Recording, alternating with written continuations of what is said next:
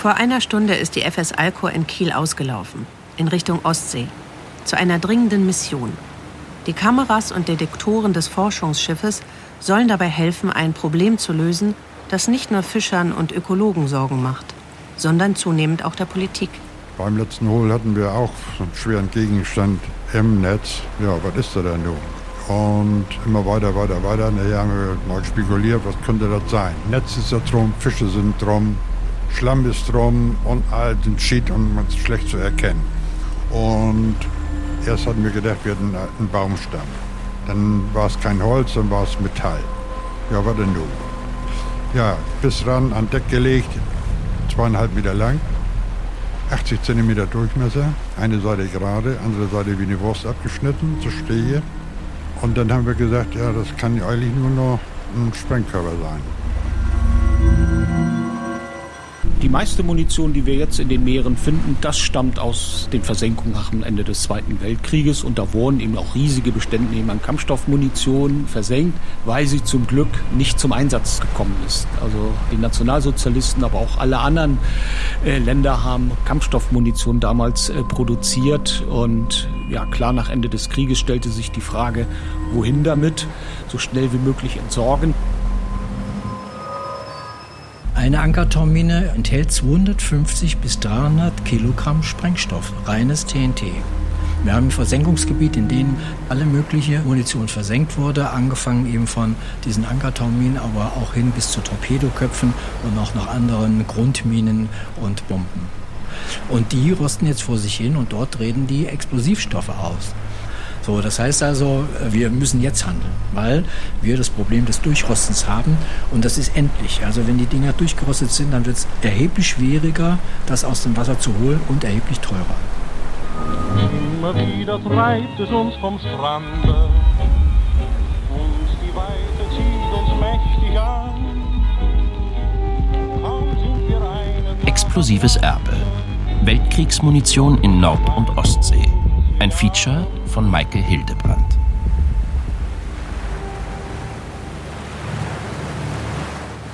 Die Sicht ist gut, der Himmel strahlend blau. Die FS Alcor hat gestoppt und liegt nun in der Ausfahrt der Kieler Förde. Ein Kran hebt ein AUV, Autonomous Underwater Vehicle, also ein autonomes Unterwasserfahrzeug von Deck und lässt es langsam hinab ins Wasser. Ein Aluminiumgestell mit zwei gelben, anderthalb Meter langen zylindrischen Körpern, einer Kamera und mehreren LED-Lampen. An der Reling steht die Ingenieurin Anna Jekle. Sie trägt einen roten Helm und erläutert mir die Bedienung der Unterwasserdrohne. Also jetzt steuern Sie äh, mit Fernbedienung? Genau, über WLAN, über einen äh, PlayStation-Controller. Wir fahren sie dann immer von Hand ein Stückchen weg vom Schiff und dann bleibt sie auch sich selbst überlassen. Für drei Stunden jetzt. Warum sagen Sie sie? Weil sie ja den Namen Luise hat. genau. Ist irgendwie schöner als irgendwelche Zahlen oder Nummern und dann weiß man gleich, wovon man spricht. So, und sie ist ja jetzt hier an der Wasseroberfläche, leuchtend gelb, ungefähr 100 Meter von uns entfernt, ne? Sinkt sie denn noch zum Grund? Genau, sie fährt jetzt zu einem Wegpunkt, den wir ihr gesetzt haben.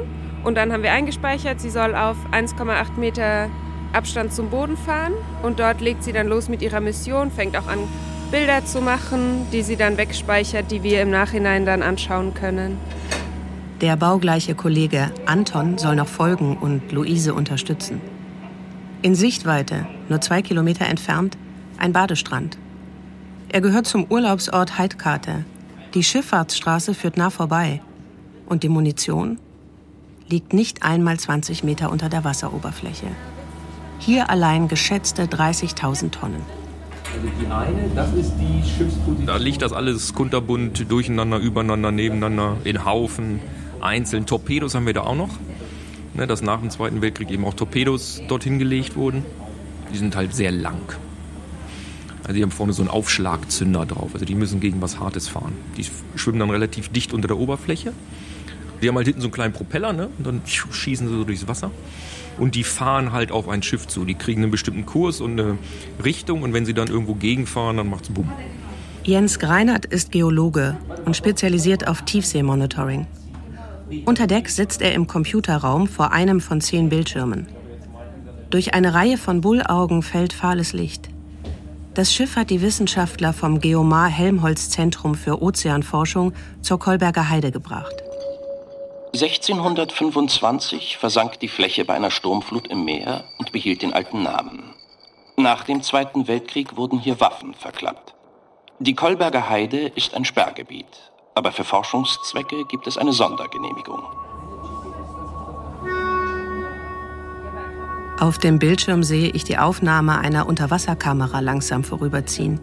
Sie zeigt einen halbmondförmigen Gegenstand vor grünem Meeresboden, überzogen mit rotbraunen Algen. Aber wir sollten schon versuchen, da die Laserpunkte zu sehen. Was das jetzt hier drüben ist, ein Objekt. Könnte aber wahrscheinlich eher ein Stein sein. Das ist immer schwer zu sagen, wenn das so doll bewachsen ist. Also wenn man diese typischen Munitionsformen hat, lang, zylindrisch mit einem bestimmten Durchmesser, dann kann man da schon sagen, okay, das ist eine britische Fliegerbombe dieser Bauart oder ein deutscher Torpedo, der da liegt. Aber solche Sachen so in, Dezimeter bis halben Meter Größe, bis irregulär geformt, die stark bewachsen sind, ist ein Problem. Ein Magnetsensor kann anzeigen, ob der Gegenstand metallisch ist und so einen Munitionsfund bestätigen. In Zukunft soll eine ganze Flotte von Unterwasserfahrzeugen auf Munitionssuche gehen, damit die gefährlichen Altlasten aus den Meeren geborgen werden können. Hier und da sieht man natürlich ganz eindeutig, dass das ein fassförmiges Objekt ist und das könnte wirklich eine Wasserbombe sein. Das sind dann so wie so kleine Fässchen. Das sieht man ganz gut. Oder Seeminen, diese runden Kugeln mit den kleinen Pikern oben drauf. Das kann man ganz gut erkennen. Unter der Leitung von Jens Greinert startete 2019 das von der EU geförderte Forschungsprojekt zur Munitionserkennung unter Wasser. Das digitale Bildmaterial dieser Fahrt wird den Wissenschaftlern bei der Programmierung eines Algorithmus helfen, der gefährliche Objekte unter Wasser möglichst fehlerfrei erkennt. Waffen und Munition, die nach, aber auch schon während des Krieges in den Küstengewässern landeten.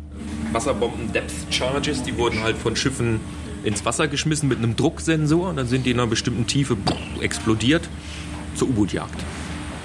Und Grundminen werden auf den Boden gelegt. Das sind deutlich längere Zylinder, die entweder magnetische oder akustische Sensoren drauf haben, die also mitkriegen, wenn ein Schiff oben drüber fährt.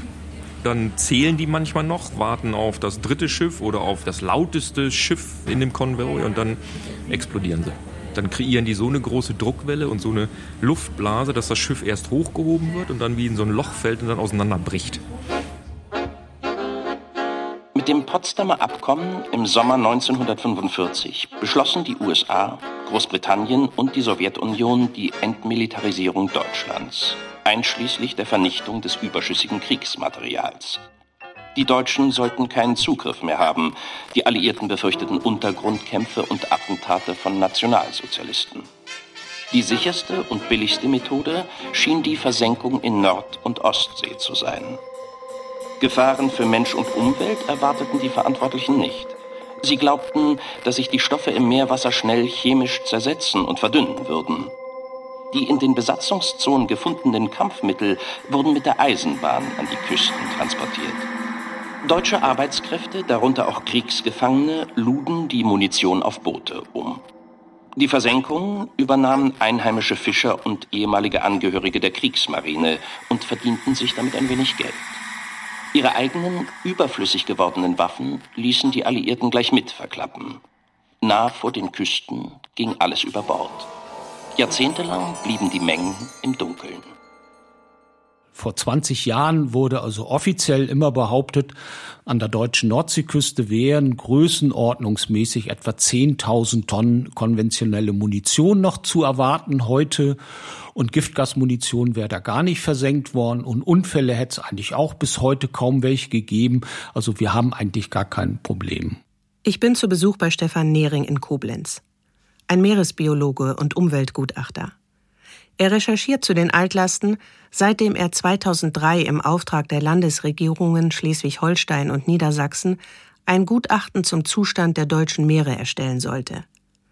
Auf alten Seekarten entdeckte er gleich mehrere Gebiete mit dem Vermerk unrein, Munition. Klar, ich wusste, Munitionsversenkung gab es. bei Bornholm im Skagerrak, also alles ein bisschen weiter weg, aber dass solche Flächen auch bei uns direkt vor den Stränden vorhanden sind, das war mir ganz neu.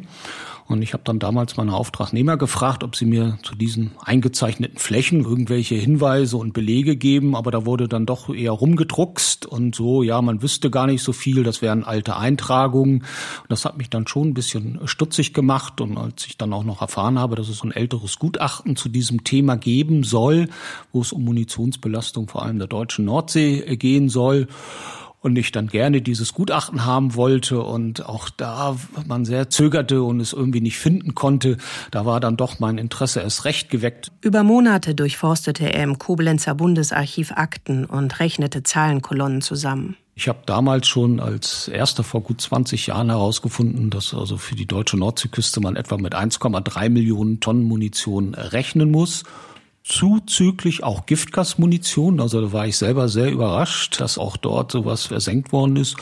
Und auch die Unfälle sind also viel, viel häufiger äh, gewesen, als wie es bisher dargestellt wurde. Also ich habe in den vielen Jahren meiner Recherchen jetzt weit über 1000 Opfer durch versenkte Munition allein in Deutschland belegen können. In den ersten Jahrzehnten nach dem Zweiten Weltkrieg detonierten vor allem Minen, die noch scharf waren. Zahlreiche Menschen wurden verletzt, manche getötet. Schiffe mitsamt ihrer Besatzung gingen unter.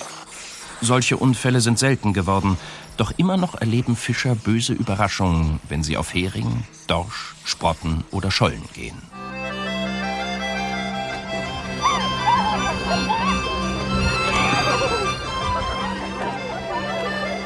Ich verabrede mich mit Lorenz Marquardt, Fischer in fünfter Generation und Vorsitzender des Landesfischereiverbandes Schleswig-Holstein. Von seiner Terrasse kann Lorenz Marquardt auf die Eckernförder Bucht schauen. Sein Boot liegt unten am Steg. In der Nordsee haben wir das noch vor drei Jahren gehabt, dass die Fischer auch beim Fischen eine Mine im Netz hatten. Und was man nicht sehen konnte zwischen all den ganzen Fisch. Und wenn dann der Netzbeutel hinten aufgemacht wird, dann fällt ja alles an Deck. Und mit dieser Wucht ist die Granate explodiert und drei Tote an Bord.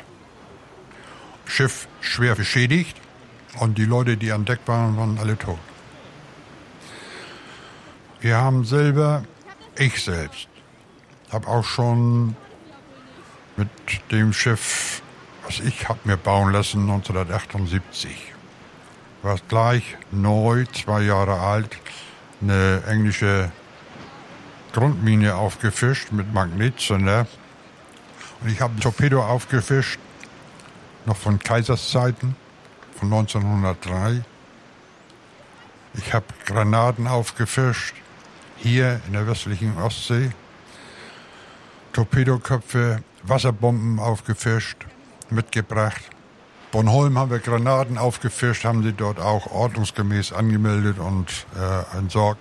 In anderen europäischen Staaten ist die Marine für solche sporadischen Munitionsfunde zuständig. In Deutschland entsorgt sie der Kampfmittelräumdienst des jeweiligen Küstenlandes, wenn er denn nach Vorschrift gerufen wird. Aber auch ein Großteil, wenn der Fischer auf See ist, da sagt er, meine Güte, nun habe ich da so ein Ding. Wie werde ich das Ding schnell wieder los? Ja, auch wenn man das Netz aufholt und da hängt so eine Granate im Netz und sieht das, dann versucht der Fischer das Ding gleich wieder loszuwerden. Gar nicht erst, dass es aufs Schiff kommt, weil er ja die Befürchtung hat, da passiert ein Unglück. Und schon fällt das wieder irgendwo ins Wasser. Dann kommt der Nächste irgendwann mal vorbei, weil er die Position ja nicht kennt, schleppt das wieder ein Stück weiter, fischt das mal wieder auf und somit hat sich natürlich die ganze Munition im Meer weit verstreut. Am 3. Dezember 2020 ereignete sich so ein Unglück vor der Ostküste Großbritanniens. Ich wurde herumgeschleudert und das Einzige, woran ich mich dann erinnere, ist, dass ich dachte, Mann, das war eine große Welle. Aber dann bin ich zu mir gekommen und habe gemerkt, nein, es ist gutes Wetter, hier sind keine Wellen. Der Fischer Louis Mulhern hatte unwissentlich eine Mine an Bord seines Kutters gehievt. Sicher ist es nicht, aber man vermutet, dass es eine deutsche Ankertaumine war. The first thing I remember going, going up Zuerst bin ich an die Decke gekracht, dann bin ich wieder runtergefallen. Und dann habe ich gesehen, wie alles kaputt war. Überall lag das Glas herum und die Scheiben waren herausgefallen. Das sah aus, als wäre King Kong mit einem Baseballschläger da durchgegangen. Ich habe mir drei Rückenwirbel angebrochen, Platzwunden an den Beinen. Mein Brustbein war gebrochen. Und ich habe mir meine Augenbraue aufgeschnitten. Selbst die offiziellen Versenkungsgebiete wurden bisher selten zu Sperrgebieten erklärt.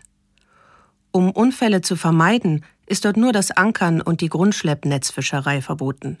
Die Überfahrt ist erlaubt. Hier an Land, sobald man irgendwo Munition findet, wird gleich ein großer Zaun drum gemacht, Warnschilder dran, betreten verboten. In den Meeren ist das ganz anders.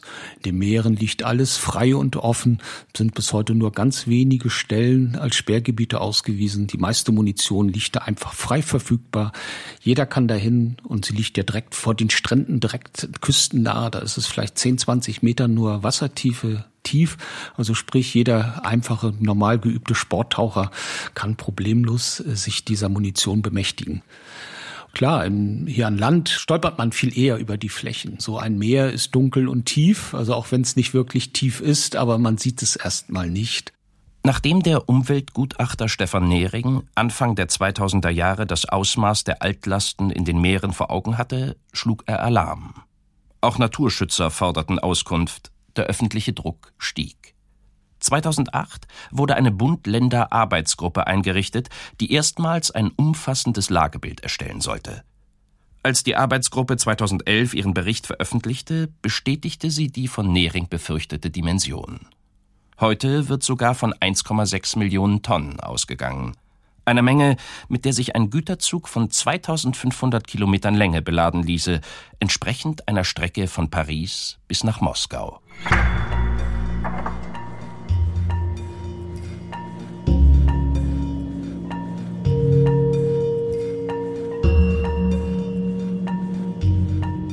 Mein Name ist Uwe Wichert.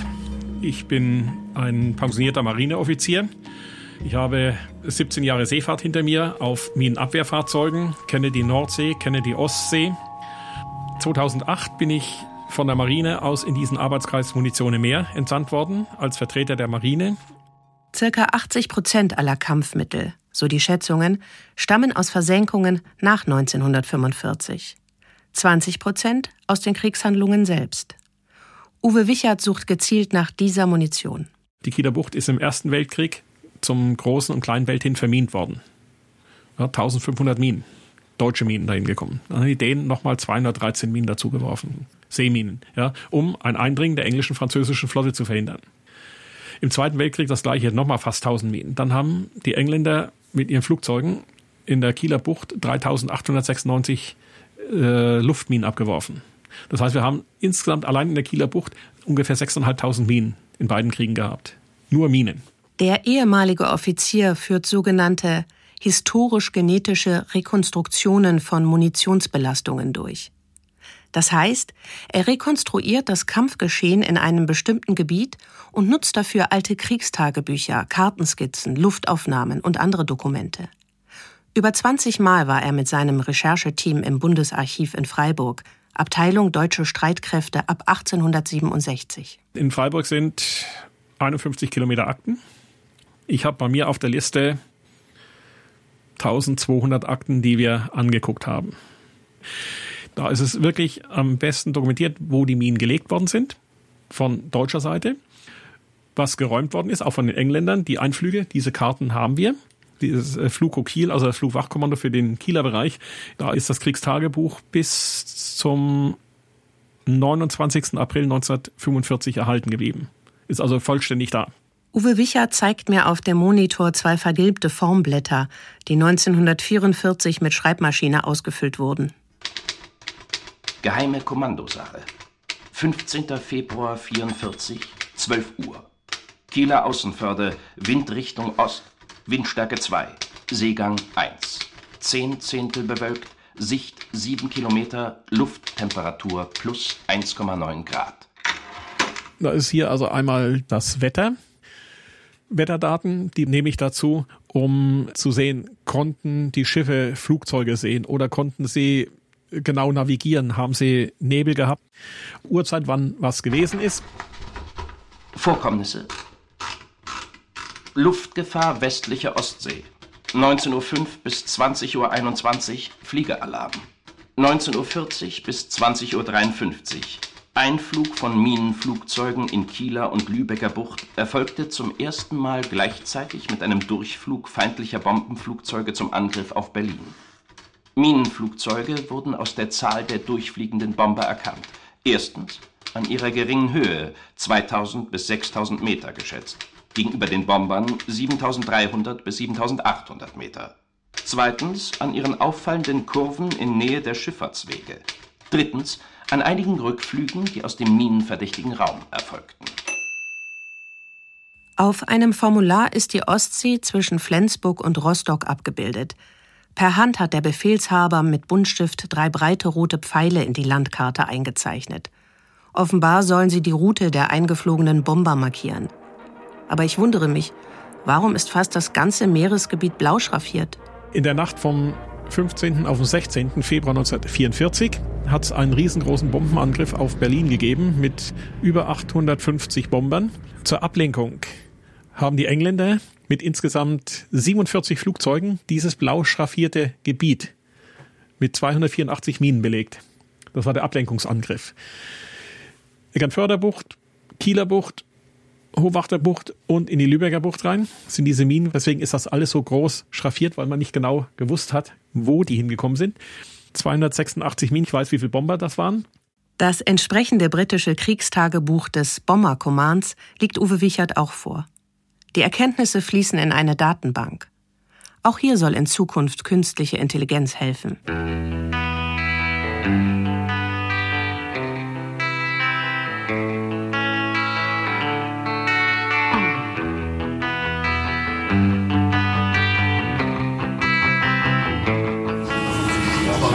Welche Richtung fahren wir jetzt? Oder welche Richtung schleppen wir jetzt? Äh, Kurs 57 Grad.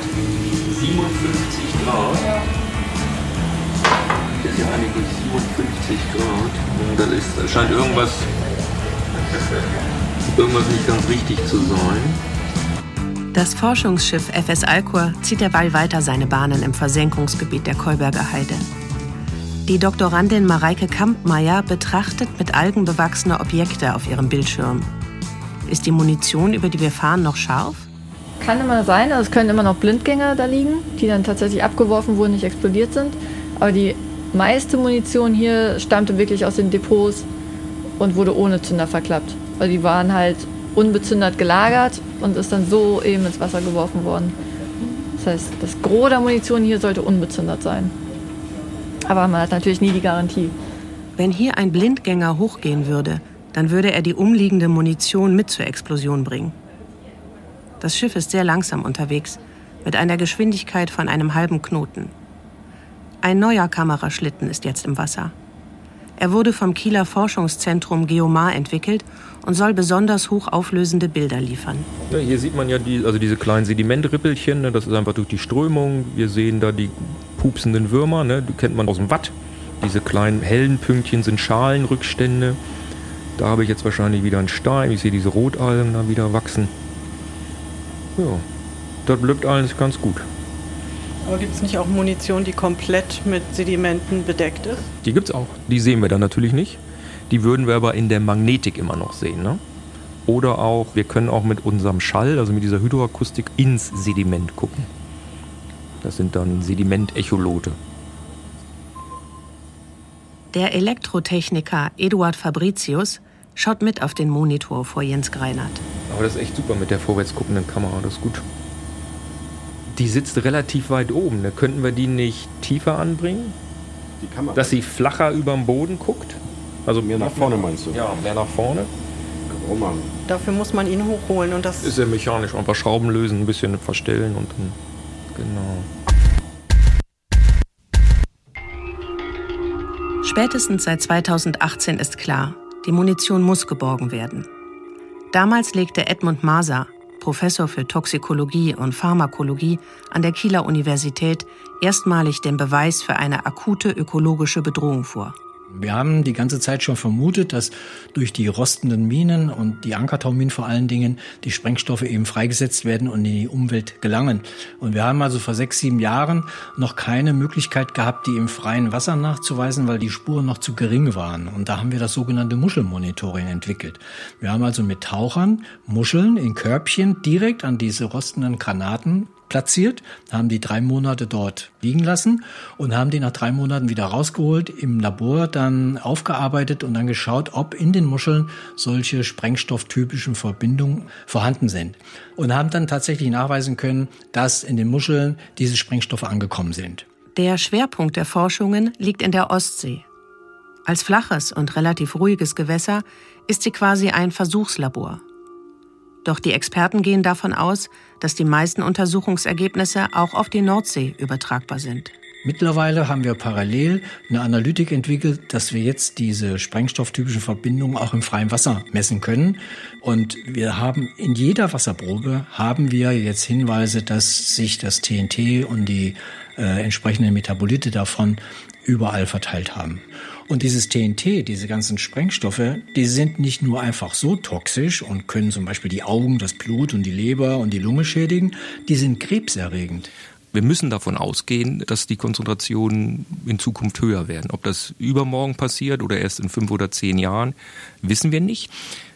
Was ein Problem sein wird, ist der Klimawandel. Der Klimawandel wird die Sturmintensität und Frequenz erhöhen, einfach dadurch, dass das Klima chaotischer wird. Und durch erhöhte Sturmfrequenzen und auch stärkere Stürme kriege ich mehr Abrasion, also physikalische Abrasion durch Transport von Sediment am Boden und dadurch mehr TNT ins Wasser. Auch vor anderen Küsten liegt Munition. Die Niederlande verzeichnen 60.000 Tonnen. Insbesondere das Mündungsdelta von Rhein, Maas und Schelde ist betroffen, eines der beliebtesten Gebiete für die Ernte von Miesmuscheln. In Belgien wurden an der Padenmarkt genannten Sandbank nach dem Ersten Weltkrieg 35.000 Tonnen Munition versenkt. Ungefähr ein Drittel davon sind Giftgasgranaten. Regelmäßig kontrollieren Taucher im Auftrag der belgischen Behörden deren Zustand, der mittlerweile als kritisch gilt. Ähnliche Altlasten finden sich auch um Japan und Australien, vor der süd- und der nordamerikanischen Küste, auch vor Russland. Großflächige Bergungen finden bisher nirgends statt. Doch zumindest in Deutschland ist das Thema Munition im Meer seit drei Jahren in der Politik angekommen. Auf Initiative der Küstenländer beschloss die Umweltministerkonferenz genau hinzuschauen. In den Versenkungsgebieten soll untersucht werden, wie stark die Munition schon durch Rost beschädigt ist. Auf Grundlage dieser Daten soll entschieden werden, wo zügig gehandelt werden muss und wo noch Zeit bleibt. Zuerst will man eine Priorisierungsliste für die Ostsee erstellen und dort mit Räumungen beginnen.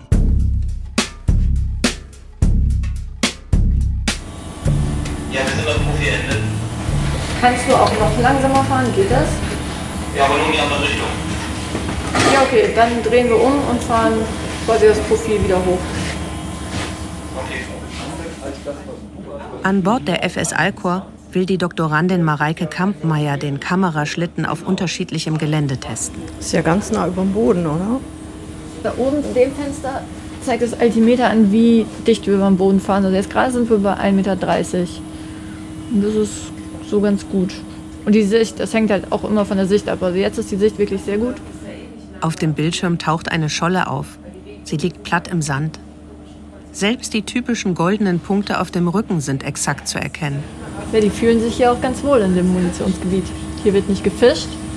Es gibt viel Hartsubstrat, wo viele Pflanzen drauf wachsen. Das heißt, die haben hier viel Nahrung, werden von den Fischern in Ruhe gelassen. Das ist natürlich nur der Nachteil, dass sie eben dann in der Nähe vom Sprengstoff sind, der krebserregend ist.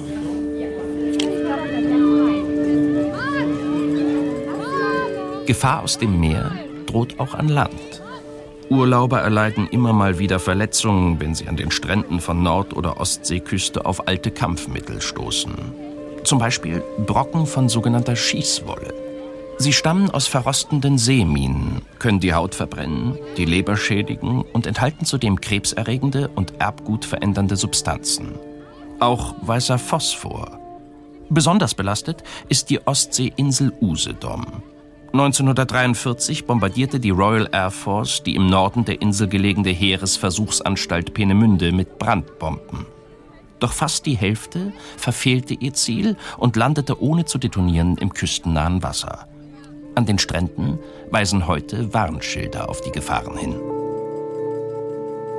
Diese Brandbomben, die setzen jetzt ihren weißen Phosphor frei, der wird an Land gespült und sobald er trocken fällt, fängt er an zu brennen bis über 1000 Grad. Und anfangen zu brennen tut er schon bei 20, 25 Grad. Und er sieht dem Bernstein zum Verwechseln ähnlich. Wenn jetzt ein Bernsteinsucher dort am Strand spazieren geht und jetzt denkt, er hätte Bernstein gefunden und den sich in die Tasche steckt, dann wird dort dieser weiße Phosphor irgendwann anfangen zu brennen. Und der klebt dann auch unheimlich. Den kann man jetzt nicht einfach so mal wegstreifen. Plötzlich hat man beide Hände in Brand gesetzt, die Tasche brennt und es hat in der Vergangenheit schon arge Verletzungen gegeben durch diesen weißen Phosphor. Doch viel heimtückischer sind die unsichtbaren Gefahren die über die Jahrzehnte immer größer werden. Es wurden Fische untersucht, Plattfische auch an der Kohlberger Heide gefangen und dort hat man gesehen, dass in der Galle dieser Fische auch sprengstofftypische Verbindungen angekommen sind. Nun, wenn man sich so einen Fisch vorstellt und wenn man weiß, wie Galle und Leber funktioniert, dann weiß man, Leber ist ein Ausscheidungsorgan und in der Galle, da hat man ungefähr 500-fach höhere Konzentrationen wie Muskelfleisch. Das heißt, wenn man jetzt so einen Blattfisch isst, muss man als Mensch noch keine Angst haben, dass man sich irgendwie vergiftet. Aber wir haben an den Fischen gesehen, dass diese Fische tatsächlich Lebertumoren hatten. Das heißt, die chronische Belastung mit geringen Konzentrationen führte schon dazu, dass die Lebertumoren entwickelt haben. Erst seit Ende 2018 widmet sich die Forschung auch der Nordsee und dort besonders der dritten Quelle der gefährlichen Altlast. Im Projekt North Sea Rex stehen gesunkene Kriegsschiffe im Fokus. Die SMS Mainz die 1914 mit Maus, Mann und Munition unterging, ist das erste, das nun untersucht wird. Eines von 120 auf dem Grund der Nordsee. Die SMS Mainz war ein leichter Kreuzer, 130 Meter lang, die voll aufmunitioniert am 14. August meines Wissens 1914 in die Schlacht von Helgoland gefahren ist, dort relativ schnell manövrierunfähig geschossen wurde von den Briten und danach im Granaten- und Torpedenhagel in Brand geschossen wurde, letztendlich von der deutschen Besatzung aufgegeben wurde. Also die haben selbst die Ventile gezogen und das Schiff versenkt. Es sind äh, viele Seeleute ums Leben gekommen. Heute liegt sie etwa 40 Seemeilen westlich von Helgoland in circa 30 Meter Tiefe, ist noch vom Rumpf her fast vollständig erhalten, also nicht zerbrochen, ist auch nicht übersandet und liegt dort in voller Länge eben auf dem Sediment und war daher ne, für uns durchaus geeignet als Untersuchungsobjekt. Ich bin bei Matthias Brenner im Alfred Wegener Institut Helmholtz Zentrum für Polar- und Meeresforschung in Bremerhaven. Dann haben wir hier diesen großen Kühlraum. Der ist also komplett auf minus 20 Grad runtergekühlt. Der Meeresbiologe zeigt mir Proben, die toxikologisch untersucht werden müssen. Ist hier jetzt auch was von der SMS Mainz? Äh, ja, da ist was. Muss ich aber kurz gucken, wo. Könnte hier sein. Also das sind beispielsweise äh, Wasserproben, die wir genommen haben von den Tauchern. Hier in den Beuteln sind Gewebeproben der Muscheln, die wir jetzt gerade geborgen haben. Und hier in den kleinen Gefäßen sind Sedimentproben, auch aus der Umgebung des Schiffes. Ziel unseres Projekts ist ja, dass wir für verschiedene Wracks und Wracktypen mal so eine Risikobewertung vornehmen und zeigen, welches Risiko geht denn von welchem Wrack eigentlich aus. Und wenn eine gewisse Risikoschwelle beispielsweise überschritten wird, ob man dann sagt, das wäre ein Wrack, was man prioritär, wenn man dann technisch in der Lage ist, beispielsweise da die Munition bergen sollte.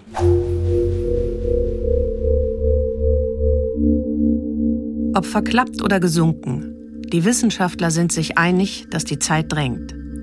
Wegen der schleichenden Kontaminierung der Meeresflora, aber auch, weil sich die Annahme alterndes TNT verlöre mit der Zeit an Explosivität als Wunschdenken herausgestellt hat.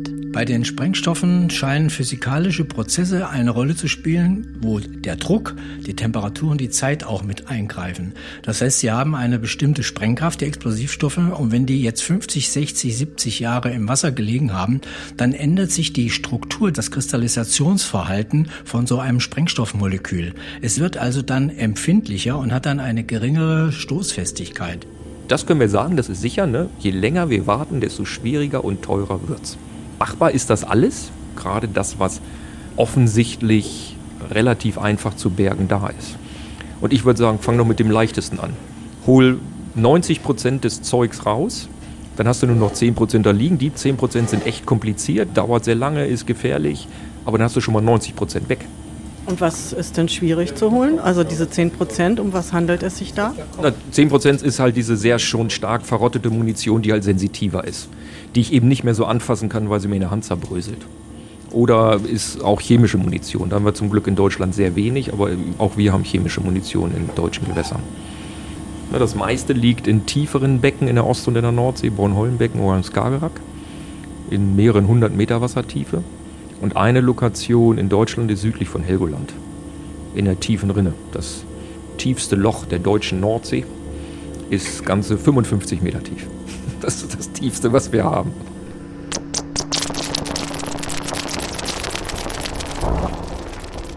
In der Nordsee vor Helgoland sollen 90 Tonnen liegen.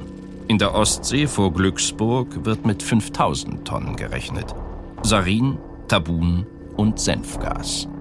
Aber die konventionelle Munition macht den Experten mehr Sorgen, weil deren Menge so groß ist und die Versenkung oft ungeordnet verlief und kaum dokumentiert wurde. Auch außerhalb der offiziellen Versenkungsgebiete wurde verklappt. Der Toxikologe Edmund Maser man muss sich das mal vorstellen, dass da so ein Fischer, wenn der den Auftrag von den Alliierten bekam, in zehn Seemeilen das Zeug abzuladen und ins Wasser zu schmeißen, und der kriegte dann Geld dafür, der Fischer, nach dem Krieg, dann ist er losgefahren und sobald wir das Land nicht mehr gesehen hat, dann hat er gesagt, die letzten sieben Seemeilen, die spare ich mir jetzt noch, die schmeißt das Zeug jetzt über Bord, dann kann ich vielleicht noch eine zweite Fuhre machen und verdiene doppelt Geld. In der Lübecker Bucht liegen auch sehr viele Einzelobjekte.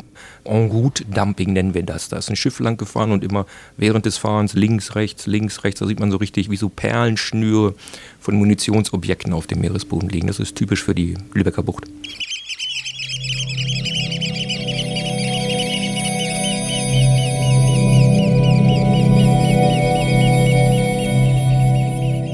Zwischen zwei Meeren gelegen ist Schleswig-Holstein das am stärksten betroffene Bundesland. In Kiel ist der Expertenkreis Munition im Meer angesiedelt, besetzt mit Bundes- und Landesvertretern sowie externen Fachleuten. Dazu gehört auch Klaus Böttcher, der im grün geführten Umweltministerium die gleichnamige Sonderstelle leitet. Dieser Punkt gefährlich ist so schwierig. Das von einem Munitionsobjekt Gefahren ausgehen ist unstrittig. Also jeder ist ja mit Sprengstoff gefüllt und so.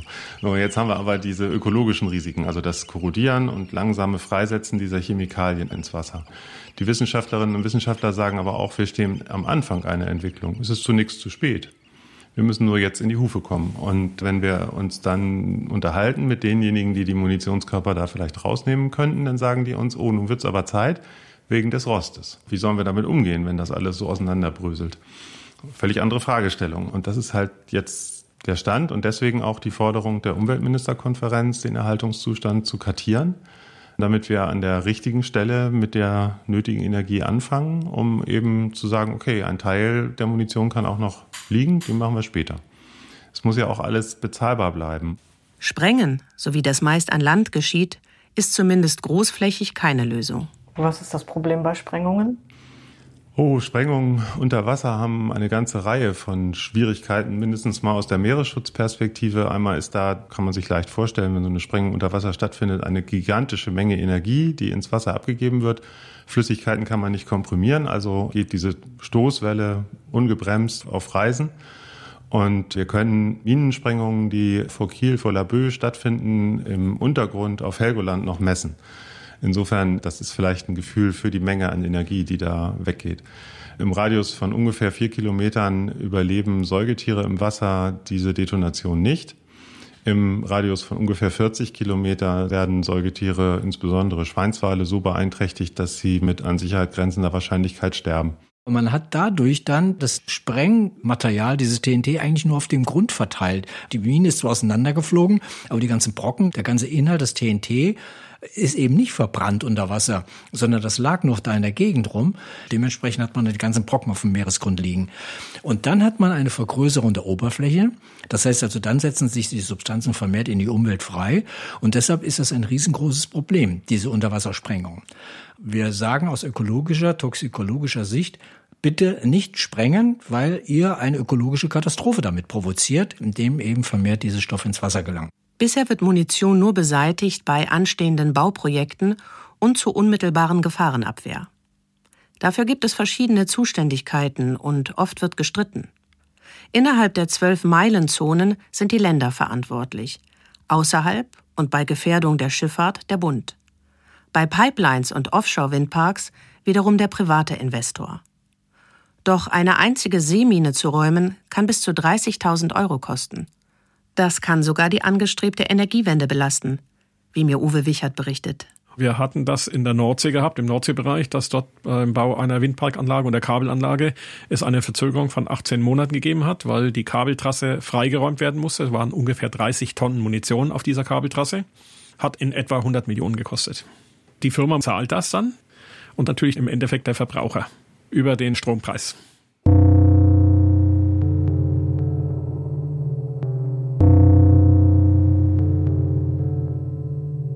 1,6 Millionen Tonnen Altlasten. Wie viel die Räumungen in der deutschen Ost- und Nordsee kosten werden, darüber gibt es nur Spekulationen. 5 Milliarden? Oder vielleicht mehr? Auch wenn die Entrümpelung der Meere über Jahrzehnte gestreckt wird, muss irgendwann begonnen werden. Stefan Nehring reagiert daher gereizt auf die Umweltministerkonferenz die lieber immer weitere Studien in Auftrag geben will. Nachdem 20 Jahre lang man eigentlich dieses Problem vor sich hergeschoben hat, wird man jetzt aktiver, aber eigentlich auch am liebsten erstmal, wir brauchen noch mehr Daten, wir brauchen noch mehr Informationen, also wir wollen nichts übereilen, das wird ja auch alles viel Geld kosten. Auch die Küstenländer fordern, jetzt müsse gehandelt werden.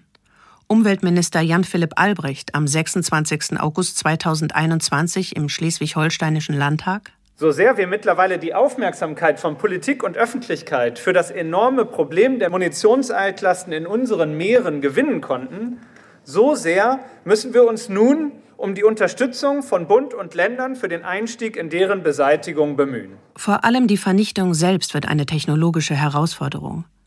Der Transport von Hunderttausenden Tonnen Munition auf den Straßen gilt als viel zu gefährlich und wäre ohnehin keine Lösung. Wir haben in Deutschland eine einzige Firma, die das machen kann. Das ist in Munster die GK. Das ist die Gesellschaft für Munitionsbeseitigung. Die ist ausgelastet bis zum geht nicht mehr. Dort lagert schon Munition, schon Bodenaushübe aus dem Ersten Weltkrieg an Erprobungsstellen, die zum Teil mit Senfgas kontaminiert sind, die auch Zug um Zug verbrannt werden müssen. Und die Firma arbeitet 24-7. Das heißt 24 Stunden, sieben Tage lang die Woche sind diese Öfen im Betrieb und vernichten diese ganzen Sachen. Die können eigentlich ein Paket, wenn ich jetzt mal sage, die Kohlberger Heide, geschätzt vielleicht noch 30.000 Tonnen Munition, können die gar nicht aufnehmen. 100 Millionen Euro Soforthilfe fordert daher das Land Schleswig-Holstein, damit eine industrielle Technologie zur Beseitigung der 1,6 Millionen Tonnen schweren Altlast erprobt werden kann. Der Prototyp einer Vernichtungsanlage auf See. Ich will mir ansehen, wie so ein Entsorger für die maritime Müllhalde aussehen könnte und verabrede mich auf einer Kieler Werft mit Alexander Orellano. Laut Visitenkarte Chief Operating Officer bei ThyssenKrupp Marine Systems.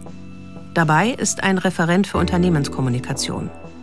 ThyssenKrupp ist selbst im Waffengeschäft und hat somit Expertise in Sachen Robotik und Sprengstoffen. Seine Firma hat als erste ein Konzept vorgelegt und hofft, die noch anstehende Ausschreibung zu gewinnen. Wir wollen das Ganze hochautomatisieren und zwar direkt da, wo es gefunden wird, auf einer Plattform verbrennen und entsorgen. Diese Plattformen sind mobil und das ist ja das, was die Attraktivität auch des Ganzen bedeutet, weil es gibt ja viele Gebiete nicht nur an der Ostsee, sondern auch an der Nordsee. Und dort könnte man mit dieser Plattform dann hinschwimmen. Ich gucke nur gerade, da gab es ein Bild, wo man das äh, wo man diese zwei Plattformen sah. Ich gucke gerade mal, ob ich das finde. Der Referent öffnet eine Datei auf seinem Laptop. Ja, das, genau. Das ist gut. Ja, wunderbar, dann nehme ich das daher. Zu sehen ist eine rechteckige Plattform, grau, mit vier kleinen hellblauen Kammern, einer großen Halle und einem Kran. Darunter das dunkelblaue Meer. Andere Bilder zeigen, was unter Wasser geschehen soll. Mit Sonartechnik soll die Munition unter Wasser geortet und mit Hilfe von Greifarmen und Robotern vollautomatisch geborgen und in eine Art Käfig gepackt werden. Innerhalb dieses Käfigs kann man auch direkt das Zerschneiden, man nennt das Delaborieren, und damit diese große Munition, wenn es eine große Mine ist zum Beispiel, von vielleicht 250 Kilogramm, in kleine Scheiben schneiden oder kleine Stückchen. Diese kleinen Stückchen werden automatisch in wirkliche Kartons gepackt. Diese Kartons werden dann über ein Fließband in die Verbrennungskammer transportiert. 15 bis 20 dieser Chargen, a 8 Kilo, kann sie pro Stunde unschädlich machen. Bei der Verbrennung wird eine Anlage zur Abgasnachbehandlung eingesetzt, sodass keine Schadstoffe in die Luft gelangen, versichert Alexander Orellano. Und was schafft so eine Anlage? Wenn man jetzt sich so ein großes Gebiet wie die Kolberger Heide vorstellt, so ungefähr, also da würde man wahrscheinlich mehrere Plattformen aufstellen, oder? Wir sind ja dabei, erstmal eine Plattform zu konzipieren und dann auch zu lernen. Deswegen würden wir erstmal empfehlen, mit einer anzufangen. Wenn man das Ganze in der Kolberger Heide mit einer einzigen Plattform entsorgen möchte, würde man etwa fünf Jahre benötigen. Tatsächlich soll mit dem Verklappungsgebiet in der Kieler Bucht begonnen werden, wenn es denn einmal losgeht. Und wie bei vielen Technologien, die wichtig, aber nicht billig sind, blicken Optimisten dann auch gern mal über den Tellerrand hinaus und sehen statt der Kosten die Chancen.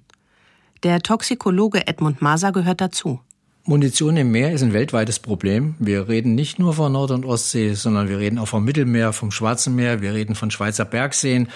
Wir reden vom Indo-Pazifik. Wir haben es auch jetzt weltweit mit einigen Wissenschaftlern zusammengetan. Also es kommen auch Leute auf uns zu, mit denen wir zusammenarbeiten. Und hier könnte Deutschland tatsächlich eine Vorreiterrolle spielen. Also angefangen jetzt vom Kristallisationskeim, sagen wir mal Schleswig-Holstein, das Problem erstmal zu beschreiben, aufzunehmen, dann in die Gesellschaft, in die Politik zu tragen, um dann auch Industriezweige zu ermutigen, solche robotischen Systeme zu entwickeln. Und da ist ein erhebliches Entwicklungspotenzial, so dass da auch über Patentrechte und solche Systementwicklungen ein wirtschaftlicher Zweig eine große Rolle spielen könnte, so dass es dann zu Export von solchem Know-how kommen kann, wo Deutschland eine gute Rolle international spielt.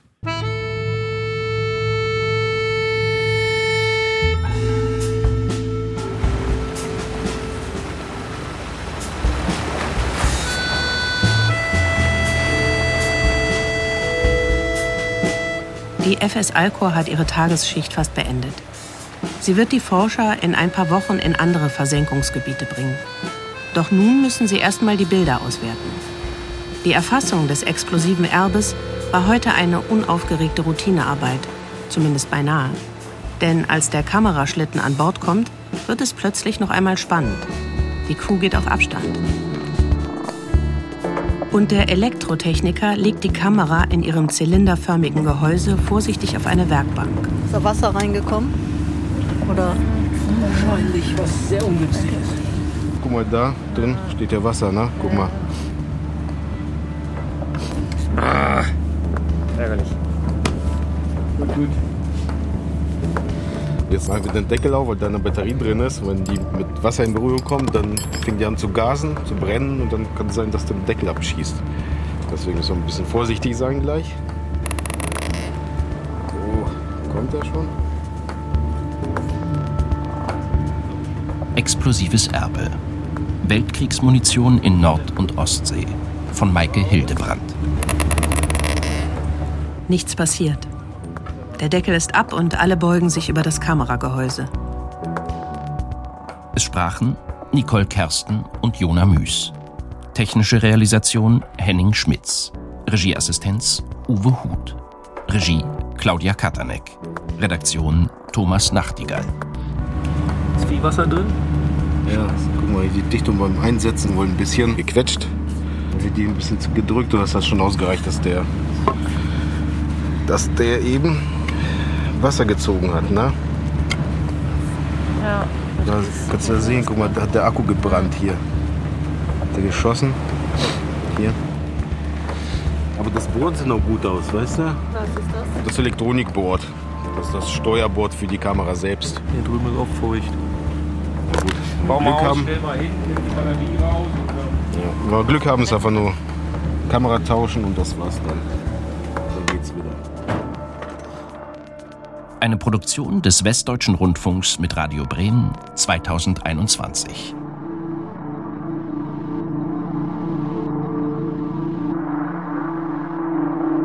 Thank